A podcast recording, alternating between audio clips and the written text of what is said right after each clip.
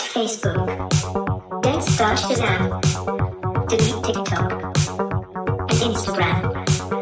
Don't be a slave. And don't be blind. Then come to rave. Release your mind.